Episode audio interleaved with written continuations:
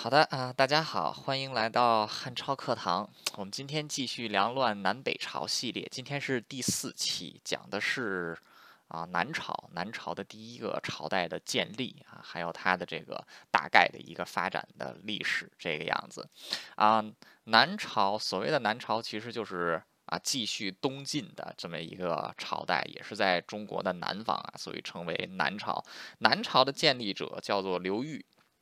也姓刘，跟刘邦一样，而且他是自刘邦之后第一位出身平民的皇帝啊。一般来说，这个像当年大泽乡起义的时候，陈胜吴广喊的口号就是“王侯将相宁有种乎”啊，就是说这王侯将相难道都是天天生的吗？啊，经过历史这么长时间的证明啊，王侯将相宁有种乎？有啊，确实是有的啊。这个很多都是天生的啊，都不是贵族就是皇亲啊。像刘邦、刘裕这样的平民。出生的平民出身的这些个皇帝啊，其实是凤毛麟角啊，就掰着手指头都能数出来啊，所以说。而且你看这个刘邦自己就是非常人啊，所以刘裕呢，就你从这个方面来看，他肯定也不是一个啊很就不是一个平庸之人，他是一个非常有能力的人。哎，他是崛起于乱世啊，就是跟刘邦一样啊，通过自己的这个努力啊，自己这个咸鱼翻身，就是从一介小平民变成了一个封建的帝，也变成了一个皇帝啊。所以说这刘裕本身还是挺厉害的啊。刘裕他是平这个平民出身啊，这个他为什么后来建立的这个国家叫宋国呢？啊，就是因为。就是因为他自己后来这个在写这个宋书，就是这个史官在写宋书的时候，再加上刘裕自己后来做了皇帝啊，他为了给自己安这么一个名分啊，他就说自己是汉高祖刘邦的后代啊，他是这么说的。但是具体是不是呢？啊，那那就那就不知道了啊。就是这这就是他后来后来托托事说的啊，他自己为什么就建的这个国家就宋呢？啊，就是因为他是这个当时刘邦的弟弟。楚王刘交的后人，楚王刘交的这个嫡长子封的是这个宋宋宋王啊，就是楚王的儿子是宋王啊，所以他他称自己的这个朝代为宋啊，是这样的啊。但就不管他是不是个贵族吧啊，但是他现在出身是非常接地气儿、非常平民的啊。刘裕是在这个。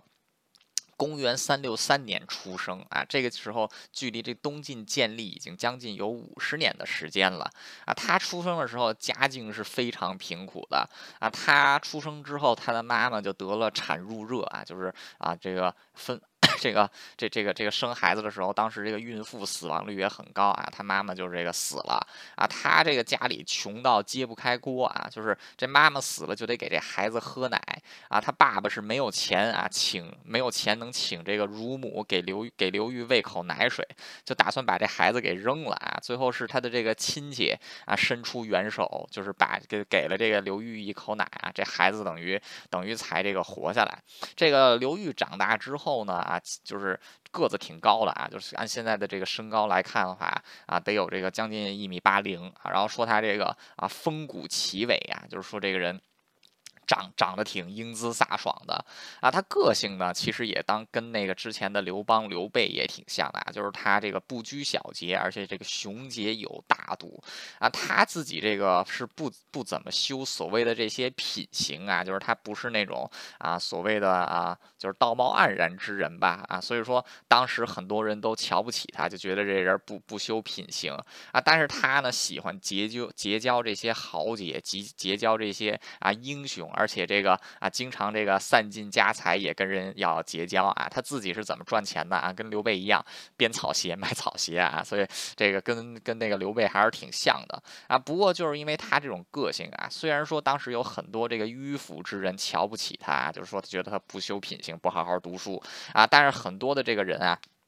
其实都是很赏识刘裕，也是愿意结交刘裕。而且这个刘裕虽然说不怎么爱读书啊，就是他家里可能也没什么钱送他去读书，他也对这玩意儿没兴趣啊。但是他是这个才能特别出众啊，并且有这个大的志向，就是别看是一个穷人家的孩子啊，但是志向特别大，而且确实有能力，干什么都行。所以说当时这个有一个大门阀士族，就是这个琅琊王氏啊，这个王福，琅琊王氏就是之前扶助东晋建立的这个主要。的门阀啊，就之前有这个王敦、王导兄弟，那这个琅那这个当时这个琅琊王氏的这个当主王福就十分喜欢刘裕这个年轻人啊啊，还曾经跟他说你会成为一代英雄。那这个刘裕当时就为了。当时刘裕成长，这个成长起来的时候啊啊，正是这个东晋处于最风雨飘摇的时候啊。当时很多这个百姓生活都不好啊。刘裕呢，他为了自己能挣一口饭吃啊，就去报考了这个北府军啊。北府军上一期说过，就是当时中国战斗力最强的一支军队啊，是这个啊当时的旧时宰相谢安建立的啊。他是独立于不取兵之外的一种自由民军队啊，招募的都是普通百姓和这个。流浪的百姓啊，形成的一支这个发军饷的军队，战斗力极为高强啊。当时刘裕就报考了这个北府军。那在这个报考北府军的过程中啊，就北府军的将领就发现这个年轻人很聪明，而且这个做事儿很很利索啊，所以说他这个在北府军里没多久就当上了一个这个小军小小军官。那就在这个时候，就是啊，就是当时东就是在他这个时候，刘裕也是啊，就是三三十岁出头了。那这个时候东晋就爆发了他末年的这个最最大的一次啊，比较就是比较大的一次变乱啊，就是孙恩孙恩之乱。当当时孙恩起兵，这个反抗晋反抗晋朝，所以说当时刘裕就参与了对这个。孙恩的讨伐啊，也是正为讨伐孙恩一战，刘裕就是这个打响了自己的名声啊。就是当时刘裕他作为一个小将领，他带着这个数十人啊去追查敌军，结果却意外遭遇了敌人的先锋部队啊。他自己有五十个人，对方有四千多个人，然后他也是这个想都没想啊，就说这五十个人跑也跑不过啊，带着这五十个人就杀上去了啊。虽然说所带的这些士兵啊，大部分都战死了啊，但是这个刘裕仍然是这个啊。拼死抵抗啊，就杀伤多个敌人啊，最后是这个，就是这个营里的人一看这个刘裕出去探路，怎么没回来呀？啊，就派兵去找啊，结果老远就看见，好，刘裕带着这几十个人跟这四千人干到一块儿去了，然后就过来救他啊，这个。当时也是这四千人被这五十多个人打的也挺乱的，结果又突然被这个两头夹击啊，这个这个这孙恩的这个孙恩的孙恩的这些这个啊前锋部队就树倒猢狲散了啊。他因为这个刘裕这一场仗啊，就是这个啊都是觉得大家都觉得这个人很有勇气啊，然后所以就让他这个逐步能带这个啊更更多的这个啊军队啊。他后来是据这个驻守现在的这个浙江宁波市啊，当时叫巨章啊，巨章当时没有。宁波现在，宁波其实自从这个宋朝南就是南宋以来，都算是一个比较大的城市啊。但这个宁波在魏晋南北朝的时候，算是一个就是挺小的这么一个城市啊。就是搁搁现在的话，这个可就就可能可能也就是北京的一个区都不到啊，就北京郊区的一个区都不到的这么一个这这么一个地位。那当时这个虽然说巨章城城小兵弱啊，但是刘裕却在这儿。就是把巨章城发展成了一个军事堡垒一样的东西，结果到了第二年，这个孙恩的与孙恩率率兵啊攻打这个啊宁波的时候，这个刘裕就身先身先士卒啊，就利用自己对这个啊宁波的熟悉，还有在这个宁波建立了各种战略防御啊，所以说经常就是把这个孙恩打的叫掉头掉头鼠窜啊，这个所以说孙恩虽然多次从这个舟山群岛啊多次能想想要反攻大陆啊，但是都是被这个。刘裕在第一线啊，给给给挡住啊，所以说经过刘裕的 这个在第一线的防守啊啊，孙恩就是退到舟山群岛之后，就是再也没能反攻大陆成功啊，所以说刘裕也是因为这个功绩。就这个迅速上涨，成为这个北府军的主要将领的主要将领之一啊。这个时候刘裕多大呢？啊，不到四十岁，就是说他这个不到四十岁的时候，其实就已经可以说是啊咸鱼翻身了啊，就是他都已经能做，他都已经是做到一个这个主要的主要的这个军事将领了。那当然，这个孙恩之乱只是东晋末年。的一次变乱啊，就是东晋末年，因为这个东晋的倒数第二位皇帝司马德宗是个弱智啊，这这这哥们儿弱智，他他有多弱智呢？啊，就是他说话说不利索啊，就是汉超老师是有点口吃的啊，但是他这个说话比我不利索多了啊，这个。他他这个，然后还有呢，就是他挺笨的啊，就是分不清楚春夏秋冬啊，就是这个天冷天热，这哥们儿不知道啊，就经常大夏天的还穿着棉袄，大冬天的穿着单衣，就不知不知冷热，这这么一个货啊。所以说这个皇帝如此啊，下面的这些下面的这些这个官员们啊、将领啊啊，其实也都是对这个对这个晋朝晋朝皇室有这个反叛之心啊。像这个孙恩就是这个将领起兵，那这个孙恩之后呢，又有。又有这个卢循，又有这个啊卢循之乱，然后这个卢循之乱之起，就是在孙恩跟卢循之间啊，还有这个桓氏的这个啊桓玄之乱啊，都是这些晋国的啊主要将领啊，就是都这个一起这个发动叛乱啊，甚至当时乱到什么地步呢？连这个东晋 朝中央朝廷一直都倚仗的。北府兵啊，甚至都有，甚至都有这个叛乱。当时北府兵的主要将领就是刘牢之。刘牢之是在这个淝水之战的时候大放光彩的一位年轻人啊。现在淝水之战之后，他这个经过二十几年啊，三二三十年的这个成长，如今已经是北府军的总帅了。啊，当时这个。当时这个横这个桓玄啊起兵的时候，朝廷是让这个刘牢之作为前作为这个前锋去攻打桓玄，但是刘牢之也想自立为王，所以说是眼睁睁着看着这个桓玄去进攻首都南京啊。当时刘裕作为北府军的主要将领，请求刘牢之进攻啊，但是刘牢之不肯啊。结果这个刘牢之反而是打算归降这个啊归降桓玄啊。当时刘裕这个跟他 另外一位北府军将领何无极都极力。剑指就是不要让这个刘牢之反叛啊，但是都没有，但是都没有奏效。最后刘牢之是带着北府兵啊反这个，就是倒向了。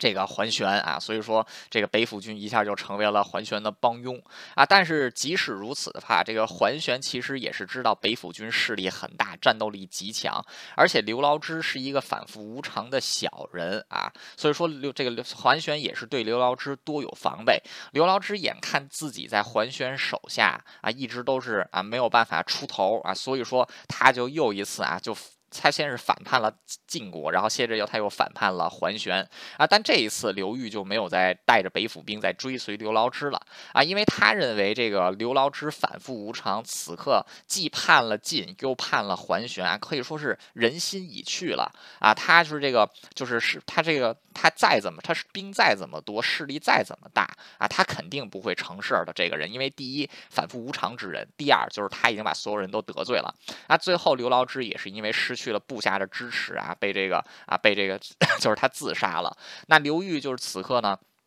就成为了这个北府军的这个啊，比就是唯一能够撑起大旗之人啊，因为这个在刘牢之这个死之前啊，其实刘牢之下面最牛的两个将领，排第一的就是刘裕，第二个就是何无极，而且何无极一直都是啊，就是跟刘裕两个人是属于这种啊三观都很接近的啊，所以说这个在桓这个桓玄死了，在这个啊桓玄逼死刘牢之之后呢，啊桓玄就是提拔了刘裕作为北府兵的这个啊主主帅。然后，并且让他去讨伐这个孙恩的残党卢循啊，所以说当时这个。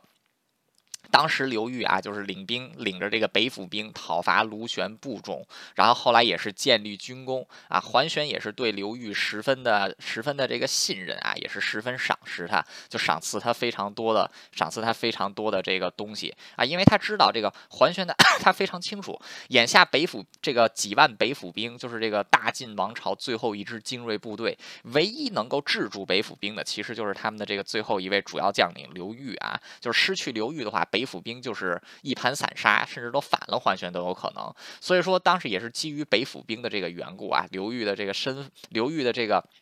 身家性命，可以说也是能给，也是能给这个保住啊。但是这个刘牢之和这个啊桓玄，虽然说现在是一时得势啊，就是刘牢之现在死了，桓玄现在是得势，但是他毕竟不是朝廷。就，但他毕竟不是正数啊，他不是正正统，他算个逆贼啊，就是他是个这个把持皇帝的逆贼啊，所以说当时 刘裕就知道啊，虽然说桓玄现在风头无两，但是他肯定也不会长久，为什么呢？这是一个叛逆之人啊，这一个叛臣，这个天下之人都是。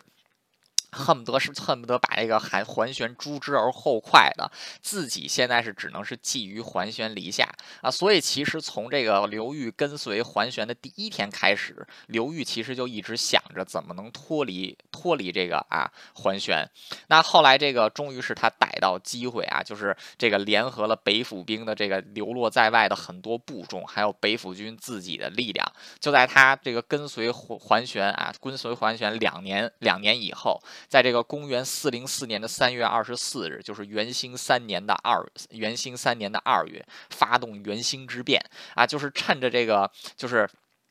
趁着这个啊，就是当时桓玄外出游猎的机会啊，在就是在早上的时候，同时在这个啊，这个这个这个啊，京口啊，广陵。安徽的这个和县啊，还有这个南京，就当时东晋四座最大的城市啊，在四地同时取起兵啊，然后这个，然后这个杀了啊桓玄，然后把控了这个朝，这这这个清除掉了桓玄啊，然后所以说刘裕经过这一次啊，就是这个元兴之变啊，他是成功掌握了，他是成功掌握了这个东晋的这个啊，可以说他是掌握了东晋朝廷啊，但他此刻还并没有到专权这种地步，不过他杀了。还权之后，朝廷之上最大的其实就是他了。而且刘裕一直在这个在这个成长打仗的过程中啊，品行还是挺不错的啊，就是也没有搞什么屠杀，然后这个对。也没怎么贪污啊，然后对部下也是很好，所以说刘裕当时也是很得人心的啊。所以在杀掉这个桓玄之后呢，刘裕也是获得当时门阀士族众人的这个推荐啊，就很快朝政大权朝这个朝政大权在握，然后他就可以 放手去这个清除桓玄的残余的这个桓桓这个桓玄残余的这些势力。那后来就是在这个清除桓玄势力之后呢，啊，刘裕又抽出手来。把这个孙卢，把这个卢循，就是孙恩的那个啊残部，就是给彻底啊彻底这个啊消彻底给消灭掉。那这个当时刘裕他在这个。历次征战的过程中啊，其实也是展现出了这个杰出的军事才能啊。一开始他这个平息孙恩之乱，只能看得出来刘裕的这个勇气啊，还有他的这种就是临阵的果断决绝啊。但他其实本人在中国历史上也是这个行军打仗最优秀的将领之一啊。虽然说这人没读过什么书啊，但是这个人行军打仗的能力是不输之前的孙武，也不输之前的白起的啊。刘裕一辈子是没有打过任何。败仗的，而且他打的大部分胜仗啊，兵力都是没有别人多啊。就是刘裕，他这辈子最能干的事儿就是以少以少胜多，而且他这个每次打仗都是奇迹频出。那当时卢循这个势力很大，曾经率大军这个啊进攻进攻丹阳，这个兵力是这个兵力是啊这个这个刘裕的十倍以上，因为当时这个。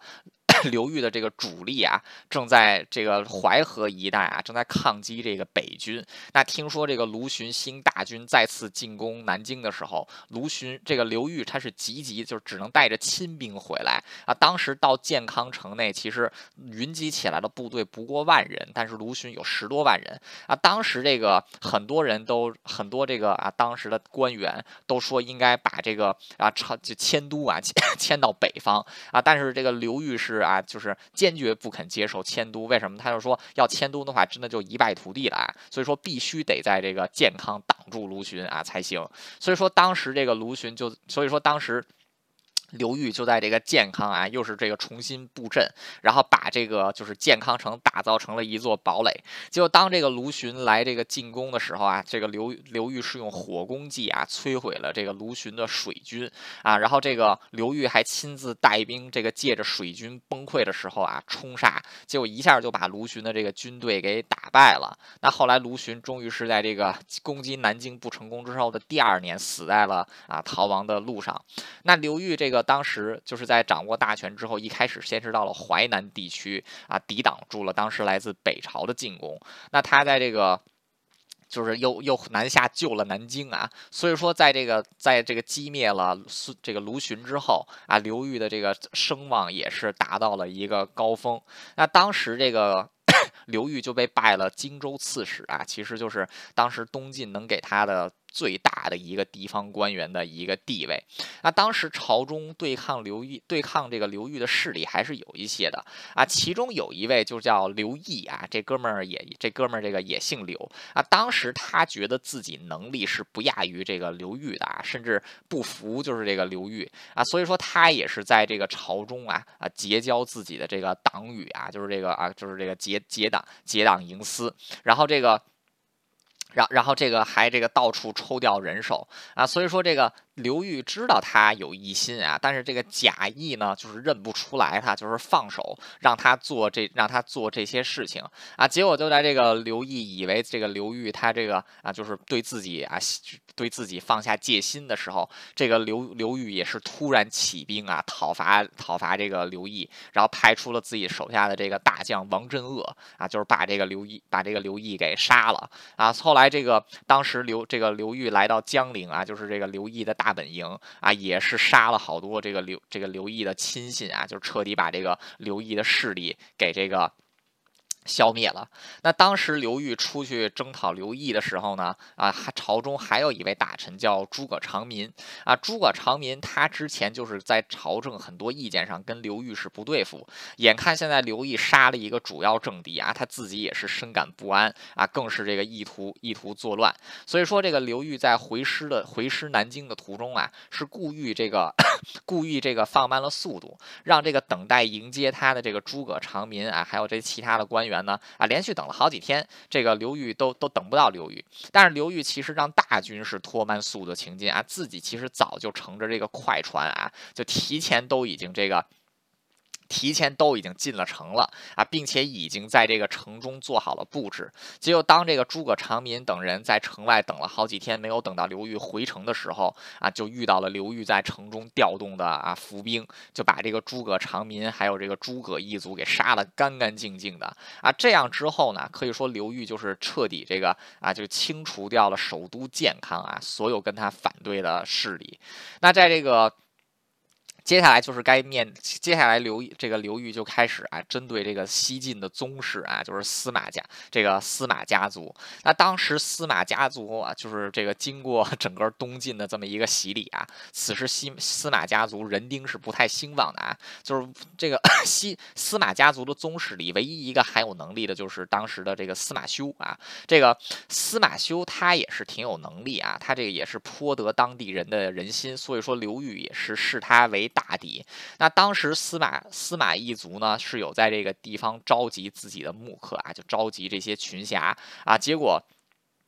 结果这个当结果当时这个刘裕就以此为啊以此为这个啊借口讨伐了这个讨伐了这个啊司马修之啊结果这个司马修之啊虽然说跟这个刘裕啊对着干啊但是完全在战场上是打不过这个刘裕的啊结果这样这个结果司这个司马修之他就被宰了啊等于说这个刘裕他花了四年的时间时间啊就把这个朝廷上所有反对自己的人啊就全都给做掉了那其实刘裕跟之前的这些叛贼本来。哎，本质上他也没有什么两样啊。就之前的那些叛贼也是这个杀一己诛，这个杀朝臣把持皇帝啊。现在刘裕做的事情其实跟前面那些朝臣啊，这个本质上做的东西其实都是一样的啊。就是说，刘裕他最早是一个福保东晋的人，但其实到死刻啊，他其实也成了一个啊，就是挖东晋墙角、培植自己势力的啊，这么这么这这么一个人了。那其实说到说到底这件事儿也不能怪刘裕，为什么呢？当时就是一。一个礼崩乐坏的时代啊，就是这个皇帝是个弱智，就是这个大朝廷的这个大权都是掌握在这个大臣的手里边啊，先是这个。桓玄，然后后来就有这个啊，就有这个刘裕啊，所以说刘裕他自己从这个底层一步一步爬起来啊，他自己肯定对这些黑暗的东西那是非常了若指掌，他自己是非常了解的，而且他自己 这个刘裕自己心中，他毕竟没有读过什么圣贤书啊，他眼中其实经过一个平民阶层逐渐爬起来啊，他其实眼中看到的只有利益跟权力，他之前不第一次跟着刘牢之反叛，是因为桓玄势力。大。第二次没有跟着刘牢之反叛，他是看出来刘牢之不能成事。后来他反叛桓玄，也是看出来桓玄不能成事啊。但是他对自己的这个能力是非常信任的，他认为自己就能成事啊。他自己的能力也确实配，也确实配得上他的野心啊。就是这个光建康城之战，以一万人打败十万人就已经很厉害了，而且这个。刘裕在这个啊治国的时候啊，其实啊就是政策也很不错，非常得民心啊。所以说当时刘裕虽然也是做了这些啊诛除异己这个善这个善权善善权之事啊，但其实这个民间对他的这个口碑评价还是很高的啊。就虽然说他是一个叛臣，但算是一个这个口碑还不错的叛臣。那这个大在消灭了这个司司马宗室的这个最后一位大王爷的时候啊啊，这个刘裕也像当年的曹操。操一样，可以穿着鞋，佩戴着宝剑上殿啊，就是这个可以不用拜皇帝。然后他也是这个加封，这个加封了这个兖州这个兖州刺史啊。所以说当时这个他一个人都督这个二十二州，这个可以说已经是成为了这个东晋。这个实际上的掌权者，那他在这个掌权之后啊，并没有像很多的这个掌权者一样腐化啊。这个刘裕就开始疯狂的展现自己的这个治国才能啊。首先就是这个门阀士，当时这个就是。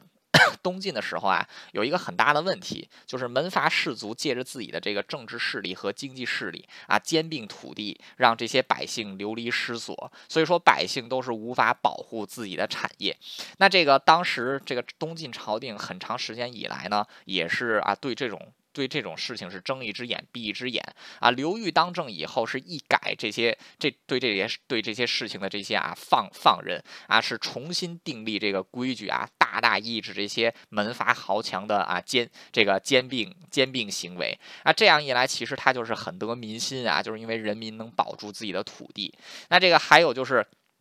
当时刘裕也是这个清查户口啊，就是就是很多的这个大的这些氏族、大的门阀啊，他们就这个经常是自己藏私兵啊，就是这个不不把这些私兵的户口上报给国家。那刘裕查出来最大的一件案子，就是当时会计于氏啊，于氏有藏藏匿一千多名这个啊，就是黑私兵啊，就是这个没有没有报户的人。刘裕就将这个于氏首脑于亮给啊于亮给这个处处死啊。所以说当时这个刘裕。对门阀是有很大的抑制啊，就比如说当时 这些很多豪强门阀，他们私自占有这些山地啊、林地啊、河流啊，就是不让这些人民去砍柴钓鱼啊，甚至说你钓砍柴钓鱼就得收就得收税啊，但是刘裕就直接把这个所有的这个。这个豪门强占的这些啊山川土地收归国有，开放人民去这个砍柴砍柴钓鱼啊，所以说这个所以说刘裕他自己的这一些政策啊，可以说是缓和了当时东晋的社会矛盾啊，尤其是给了这个人，尤其是把这个人民的这个盘剥啊，就是啊那个拿掉了很多，他等于是这种啊限制门阀，然后限制门阀，然后来取代这个资济人民啊，所以说当时这个所以说当时这个东晋的这个也 也是一改这个。司马司马德宗继位十多年以来的这个晦气啊，可以说朝政为之一新。那当时刘裕的这些政策，其实也是让他自己啊非常得人心啊。这个刘裕因为自己是土出身寒门啊，所以说他选用人才的时候，并没有像这个九品中正制一样是重视这个人的门第啊，他是这个重视这个人的才能啊。所以说他其实也是提拔了很多寒门出身的人啊。所以说在他这个主持政局的时候呢，官场之风。大幅改变，就是因为有很多真正有能力的人啊，就是这个。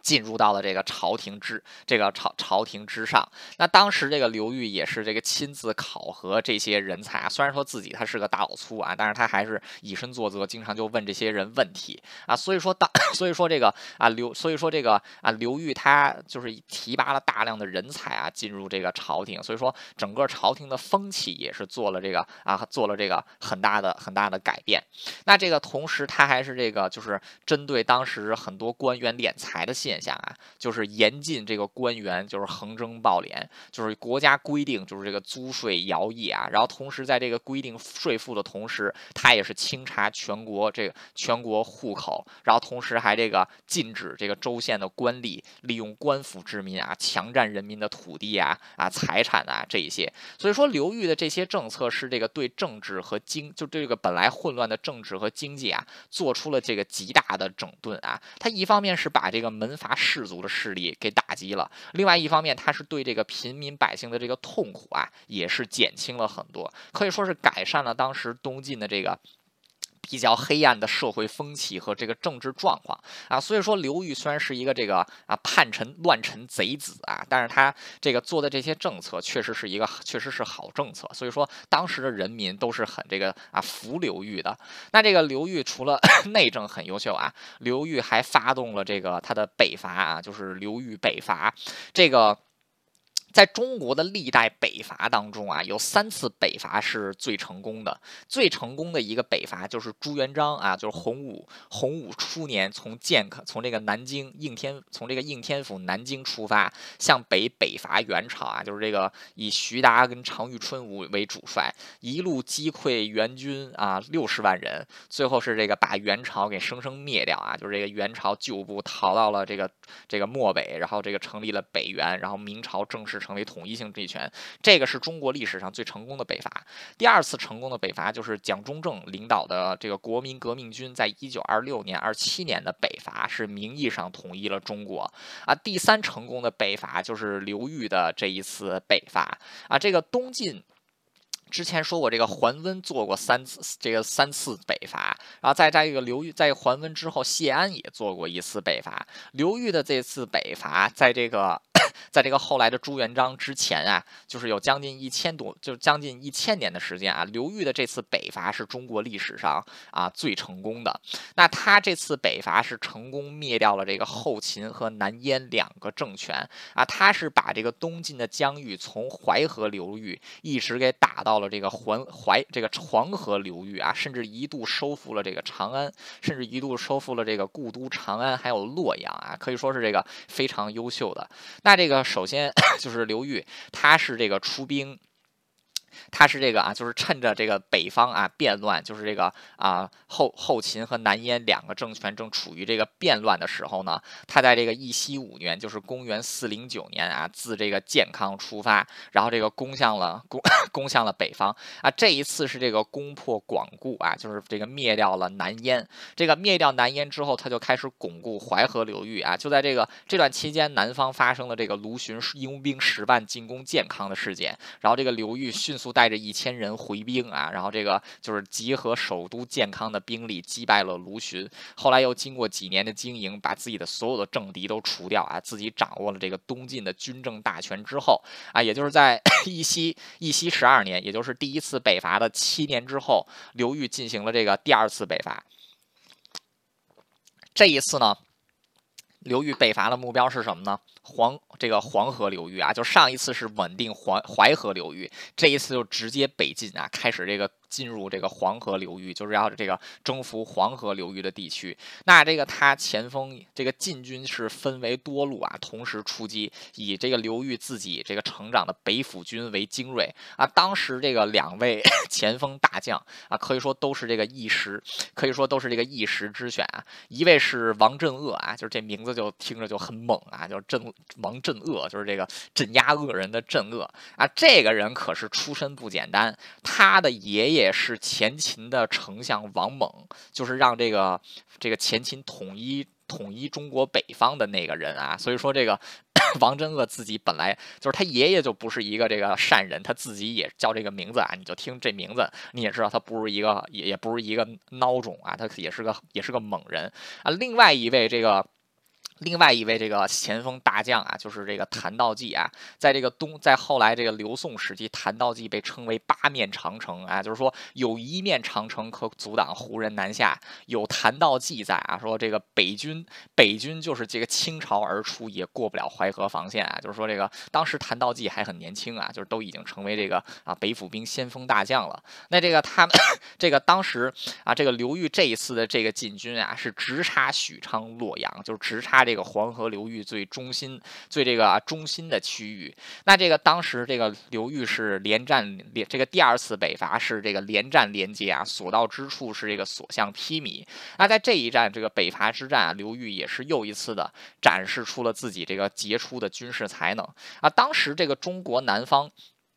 并不盛产马匹啊，所以说南军的这个马匹是，或者说南军的骑兵是非常弱小的，甚至都没有这个成建制的骑兵。啊。但北方是这个中国的北方是产这个啊产马的，尤其是胡人政权自己本来就是比较依仗于骑兵，所以说尤其尤其是到了这个中国北方，地势比南方要平坦很多。啊，所以说这个更适合骑兵作战。啊，这个就 相当于越往北打，南军其实这个就越来越受到。这个骑兵的克制啊，但是南军的优势是什么呢？第一就是南军的这个步兵还是很不错的啊，就是南军，尤其是北府军的这个步兵战斗力，在当时中国是能排到第一的啊。还有就是南军的这个水军是很强大的，南军的这个水步兵能够依靠水军啊，快速的沿河运动，然后沿河布阵，然后这个。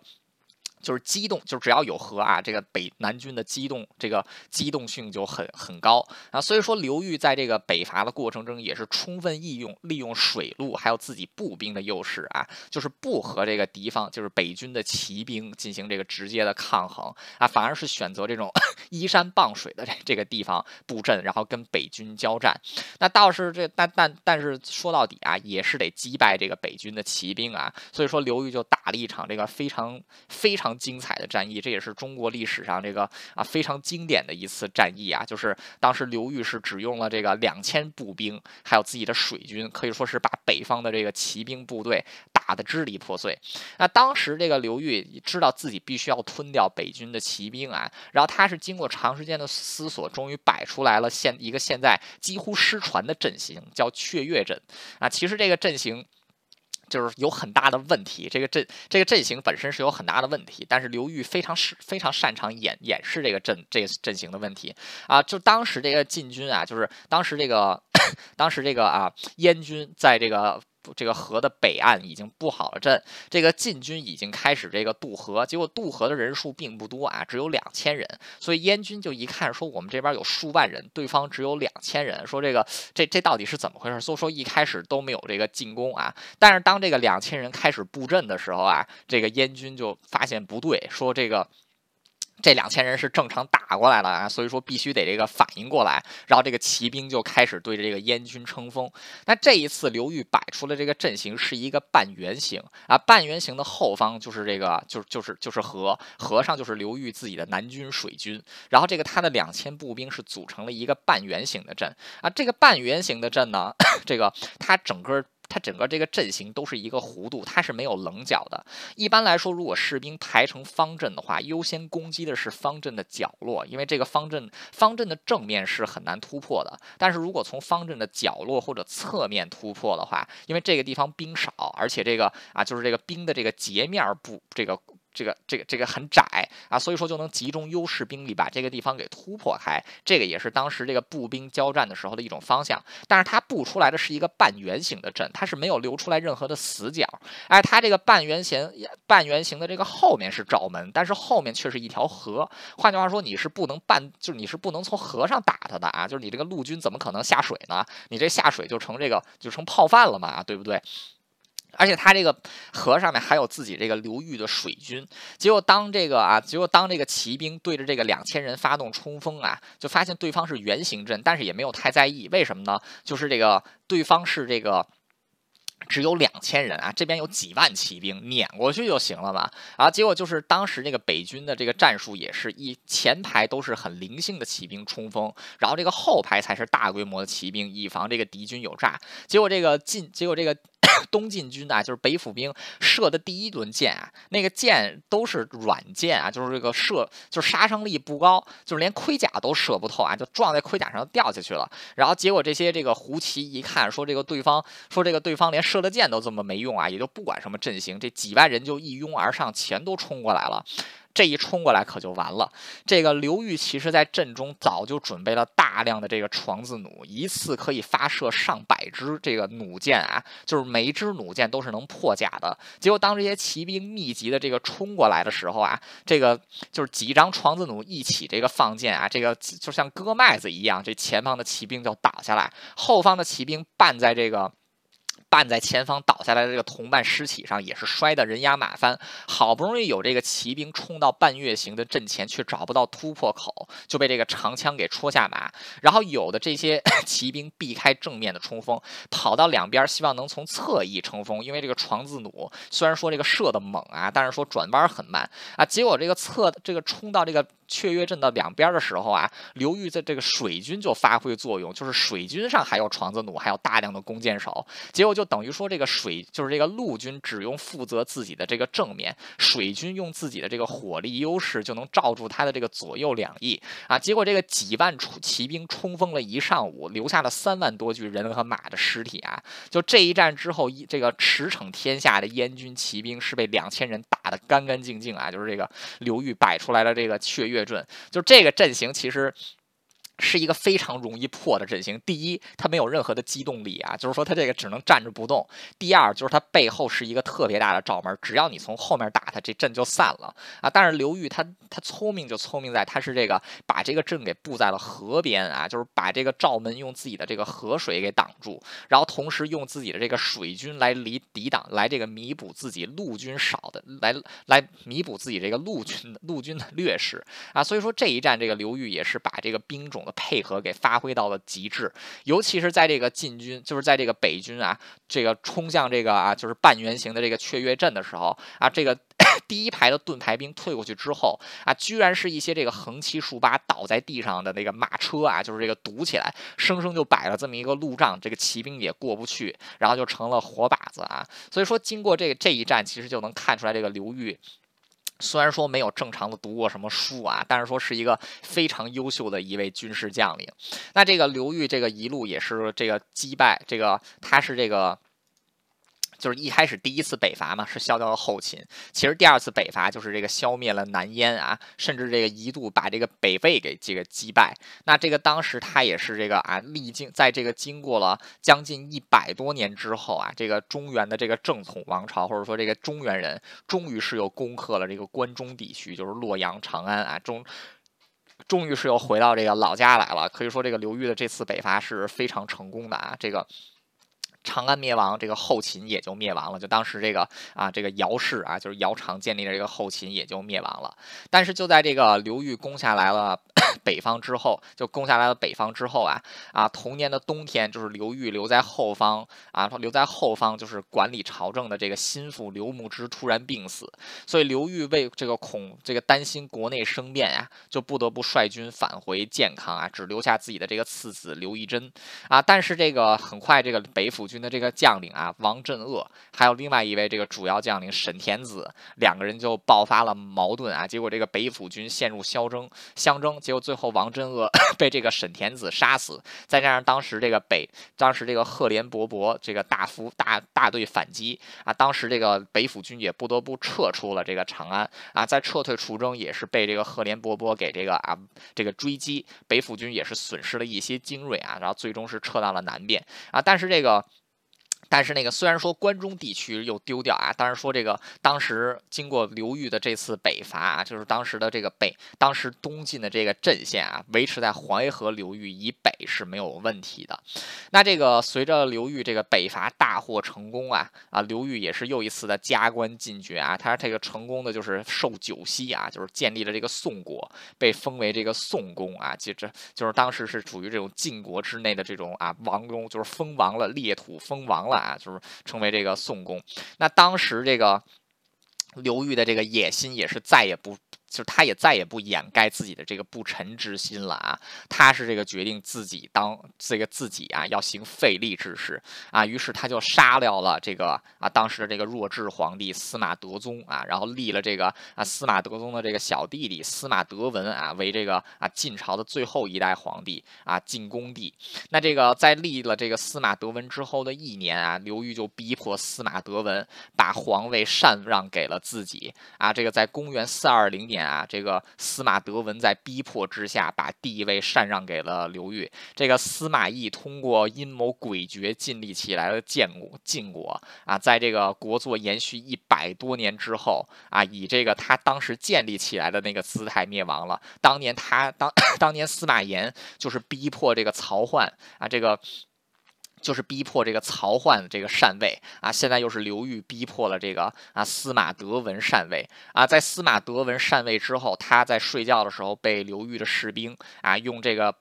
用被子给闷死了，然后刘裕这个大这个大肆杀戮这个司马家的宗室啊，就是这个斩斩草除根啊，这个司马这个这个司马家人丁本来是很兴旺的啊，就经过这个啊这个东晋末年的变乱，再加上刘裕的这个啊。这个大杀特杀之后啊，司马家族从此就是完全这个啊，司司马懿的后人就不见于历史记载了啊。这个这个就是啊，他废两他废掉杀掉两位皇帝，然后又斩尽宗室啊，是刘裕一生当中这个最大的一个污点。而且他也开创了一个这个南朝非常可怕的一点，就是南朝的这个朝代变换啊，前朝逊位之主和宗室基本都不得好死啊，就是。每次南朝改朝换代的时候，都是腥风血雨啊，所以说这个。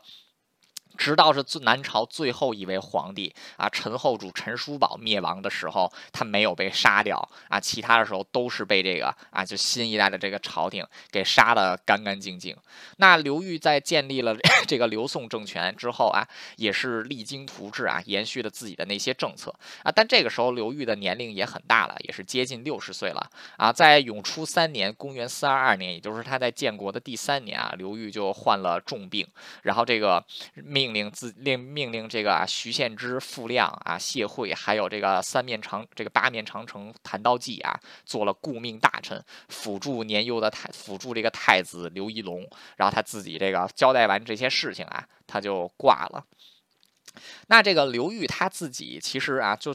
评价他来说吧，就是首先啊，他是一个乱臣贼子啊，就按在一个正统的角度来讲，刘裕绝对算是一个乱臣贼子啊。但是这个时势造英雄啊，他你也不得不承认刘裕是一个英雄啊。如果没有刘裕的话，可能南方的人民还要受很多苦啊。虽然说刘裕这个就是杀掉了这个司马氏一族，这是他一辈子的污点啊。不过他也是把这个南朝带到了最强盛的一个时代啊。他也是让这个南朝的人民在经过几十年的昏暗统治之后。啊，看到了这个一缕曙光啊，可以说这个刘裕他自己是有功绩的啊。当然，这个该骂的地方还是给骂，这个人很残忍，而且他，而且这个刘裕他其实最诟病的地方是什么呢？他自己没读过什么书啊，就是他自己是个粗人，他对自己子女的教育也是非常失败的。这个。刘宋王朝啊，就是我花这个接下来的接下来的一点时间，我就把这个刘宋王朝给大家说一说。刘宋王朝的历代皇帝是中国历朝的这个皇帝里边最无耻的一帮人，或者说是最没用的一帮人啊。这个刘裕的太子刘义福啊，就是在当政两年之，在当政不到两年之后就被大臣给杀了。为什么呢？就是他在守丧期间行为极其不检点啊，就是这个诸多荒诞行径令人。难以置信啊！所以说他的这个他的这个 被他寄予厚望的这个儿子啊，刘义福就是被这个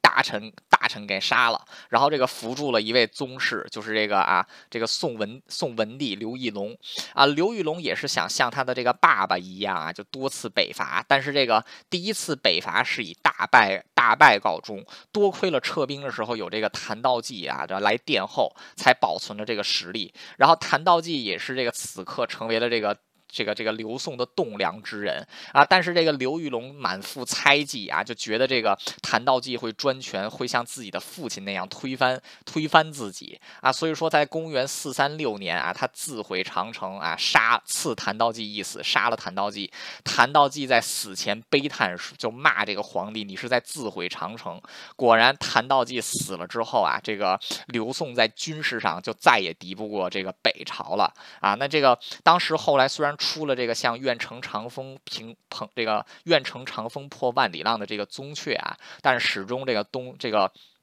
这个这个刘宋一国，南朝的第一个朝代啊，是再也没有办法抵挡北朝的这个啊攻侵。那这个这个当时，那这个当时这个啊，就是这个刘义隆，甚至到了这个就是这个啊这个少这个文帝刘义隆到了这个晚年啊，他觉得太子刘少这个行为不检点啊，想要这个想要废掉刘少啊。结果这个刘少得知自己会被废掉啊，居然起兵攻入皇宫，弑父篡位啊。当年这个在他篡位。之后，他的弟，他的这个弟弟刘俊啊，就是这个起兵杀了这个刘少啊，成为了这个宋孝武帝。孝武帝本人是一个这个，他虽然说平息各地叛乱，改革加强中央集权，他让这个刘宋的这个混乱时代稍微 晚，稍微这个啊，稍微这个。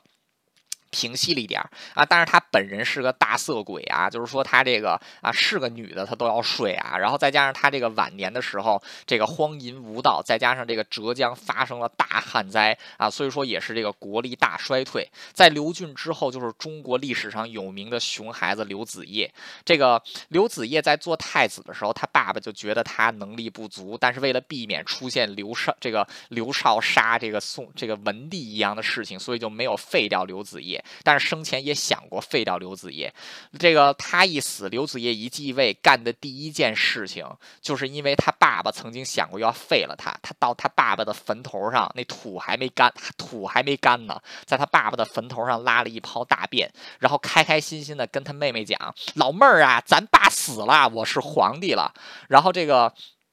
接下来这个刘子业啊，滥杀宗室，就是杀辅政大臣，杀宗室，把自己的这些叔叔们啊，就是这个这个 十一叔刘是这个十一叔、十二叔、十三叔，当猪一样来养，给这个扒光了衣服，关在猪圈里，给他们灌食啊，这个喂猪食，这个也是荒，这个也是这个啊，一个这个熊孩子啊，就是这个做的都不是人事儿啊，甚至这个逼迫自己的这个，甚至让自己的侍卫啊强暴自己的这个啊叔母，强。强暴这个这个自己的亲戚啊，所以说到最后他也是被这个被这个大臣受不了，把他给杀了。但是因为他杀了这个太多宗室，没有人能继位，只能从猪圈里把十一叔啊就给放了出来，然后让十一叔做了这个，为了这个做了皇帝。然后这个当时这个在十一叔期间呢，这个。这个当时的这个刘宋也是失去了刘裕打下来的这个黄河一带的土地啊，南朝也是从此就是弱于北朝。那这个刘裕为了避，就是这个宋明帝刘裕，就是这个十三十一叔啊，就在猪圈里活了几年的这个十一叔，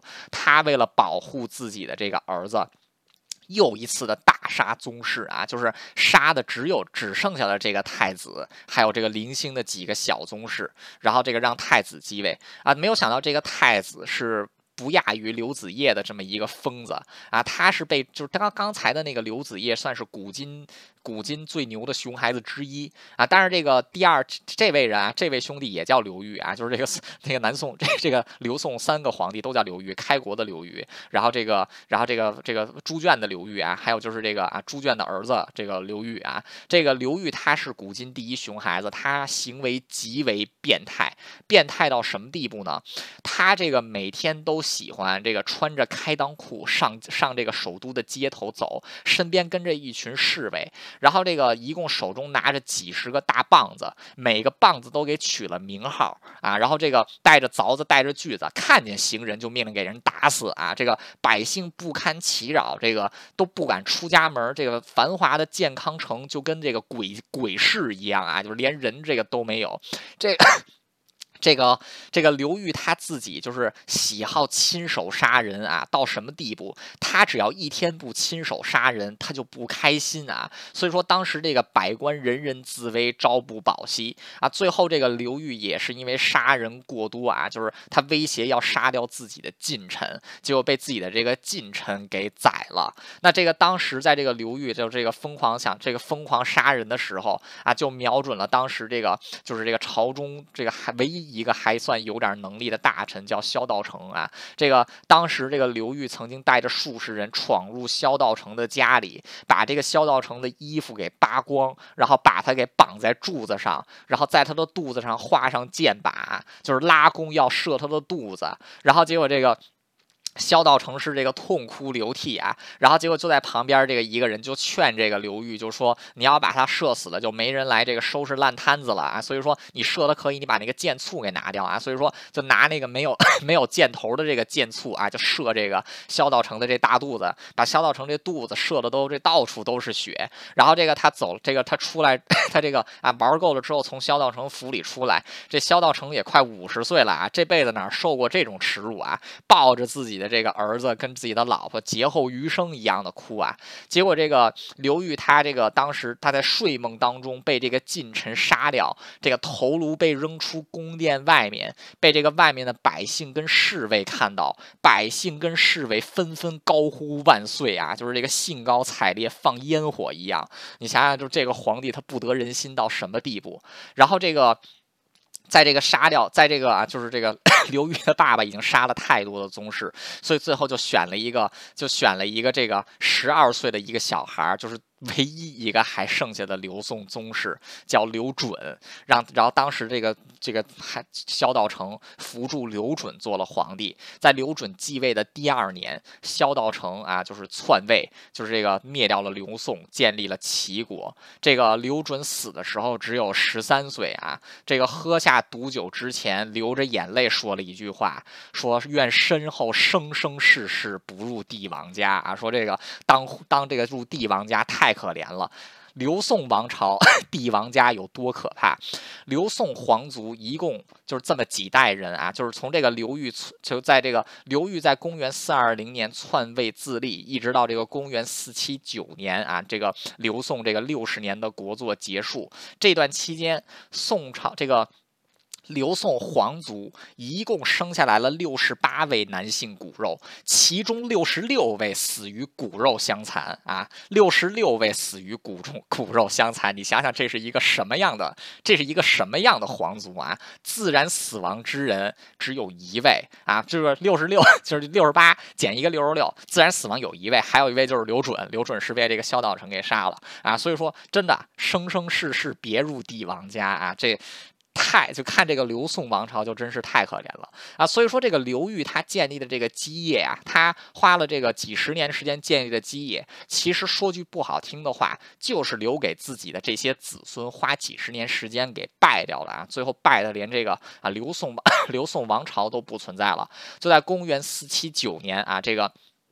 大难不死的这个萧道成，肚子都被射烂的这个萧，这个这个萧道成啊，就是他篡位自立啊，就是建立了这个齐，建立了这个南朝的第二个朝代啊，齐国。那今天 是讲了一下这个啊刘裕的故事，还有他的这个非常非常昏庸昏聩啊，或者说是非常灰暗的这么一个朝代啊，刘宋也是这个中国历史上这个昏君率最高的这么一个朝代啊，把这个刘裕给刨在之刨在外面的啊，昏君率是到达了百分之百啊，这这个六。这可以说，这个五六十五十九年的国祚，有五十七年都是在昏君当政啊，就是这个各种荒唐事儿是无奇不有，就是光这个熊孩子就出了两位啊，这个滥杀宗室，这个这什么事儿都有啊，所以说这个刘宋也算是。